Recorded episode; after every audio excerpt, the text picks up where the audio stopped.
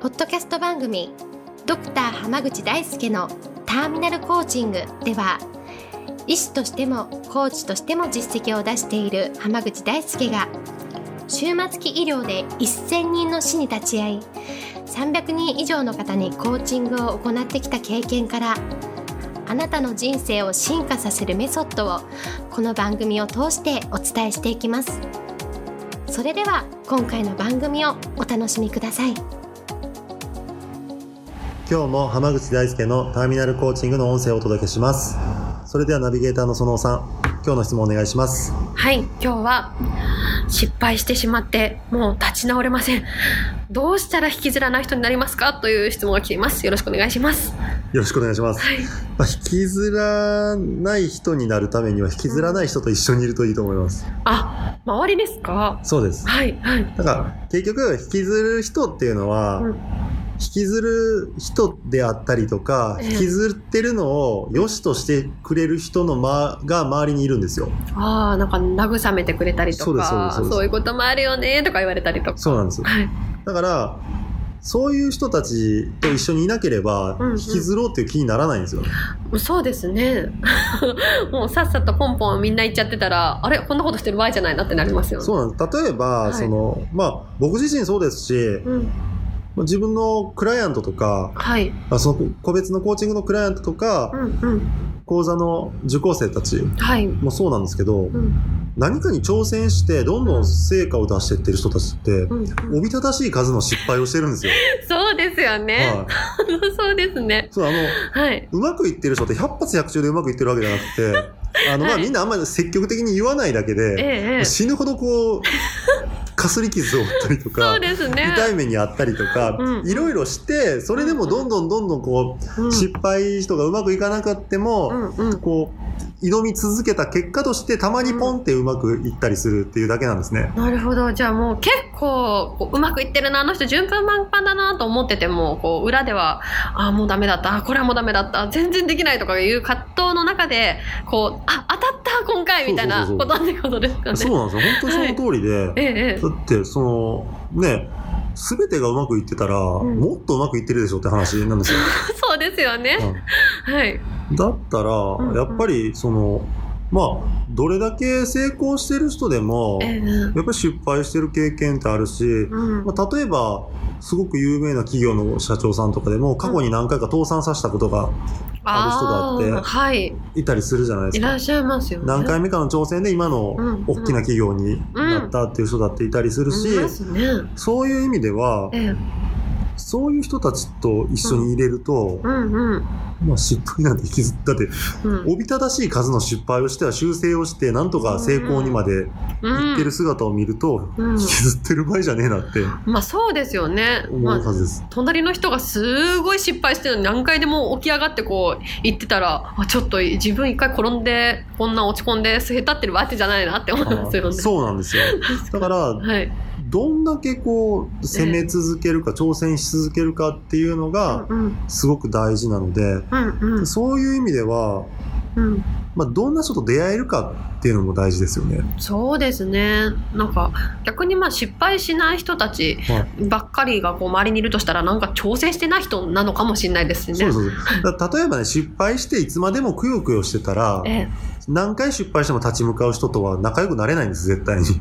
まあそうですよね。嫌ですもんね。はい一回失敗してくよくよくよしてたら、うんうんまあその、その時はいいと思います。あそのその日とそうか。。あの、はい全く悔しがらないのも僕は問題だと思ってるんですよ。まあ、そうですよね。なんか反省がないというか、はいそれこそ。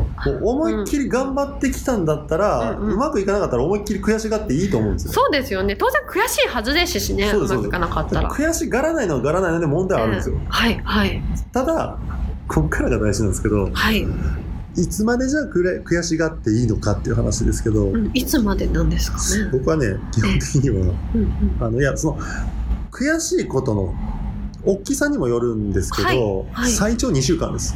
ああでも結構2週間だったら猶予はありますよね。そうですはい、まあ、なんでかっていうと例えばその終末期医療の業界でいうとうんうん。家族とか近しい人が亡くなった時に、うんまあうん。何かを喪失した悲しみっていうのはうん。大体自然とかそれで気分が落ち込んだりするっていうのはうんうん。大体14日以内2週間以内にええ。収まるって言われてるんですよ。あそうなんですね、ははい。そこまでは要はそれぐらい大きなことがあってうん。落ち込んだりとかするのはうん。別にそれは自然な反応なのでうん。僕はいいかなと思います。なるほど。じゃあ2週間ぐらいは、まあ、落ち込んでても別に大丈夫だよって自分にもこう言い聞かせていいってことですね。そうなんです。で、ただそれを超えてくるとうんうん。それはちょっと抑うつっていう病気の状態じゃないかっていう話になってくるんですけどはい。で、多くの人はうん、病気なんじゃなくて人に構ってほしいから落ち込んんでる だけなんです。落ち込んだふりをしてるだけなんです。なるほどあじゃあそんなにこう落ち込まなくてもいいのになんか落ち込んでるとなんかこう優しくしてもらえたりとか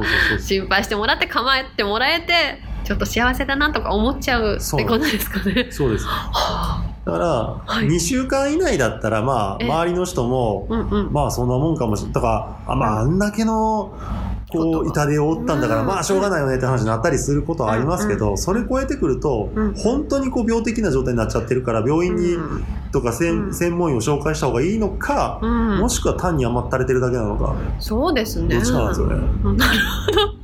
じゃあ逆にこう周りの人たちがこうサバサバしてるというか、はいなんかそんなのなんかあったっけみたいな感じでこう対応されたら自分もこうあシャキッシャキッって感じになりますもんね。まあ、っていうかね、その、周りが、え目なんか目標達成し続けていくような人たちとか失敗してもどんどん挑戦して成功を勝ち取っていく人だったら、んもうはっきり言ってそんな気にしてられないんですよね。まあそうですよね。はい、次から次へとですよね。そうですあの行こうぜとかもっと頑張ろうぜっては言ってくれると思うんですけど、うんうん。元気出しなよとかは絶対言わないですね。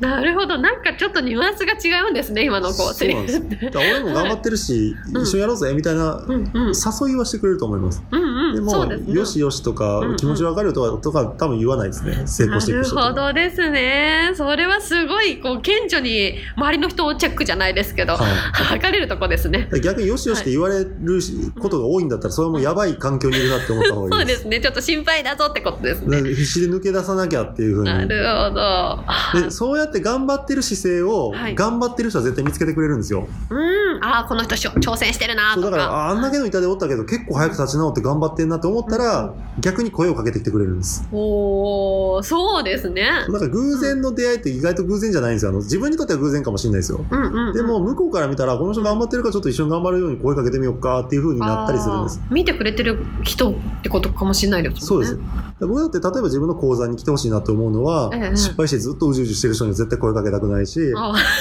結構困難で今まで大変だったんですけど頑張りたいっすっていう姿勢を見せてる人は、もうぜひうちの講座おいでよっていう話をしたりするあのと同じです。なるほど。そのうじうじしてる人もでもこう来れば変わるみたいなのってやっぱあったりするんですか？ありますけど、でも、結局うじうじしてることが心地よければうん。動かないんです。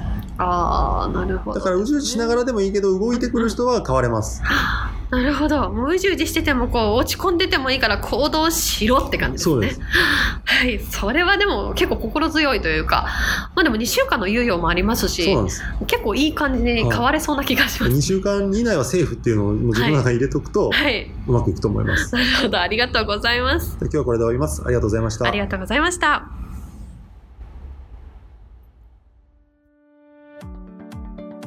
本日の番組はいかがでしたか？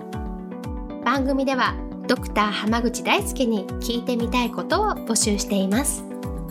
ご質問は d a i s u k e h a m a g u c h i c o m 大輔濱口 .com の問い合わせから受け付けています。またこのオフィシャルウェブサイトでは無料メルマガやブログを配信中です。次回も楽しみにお待ちください。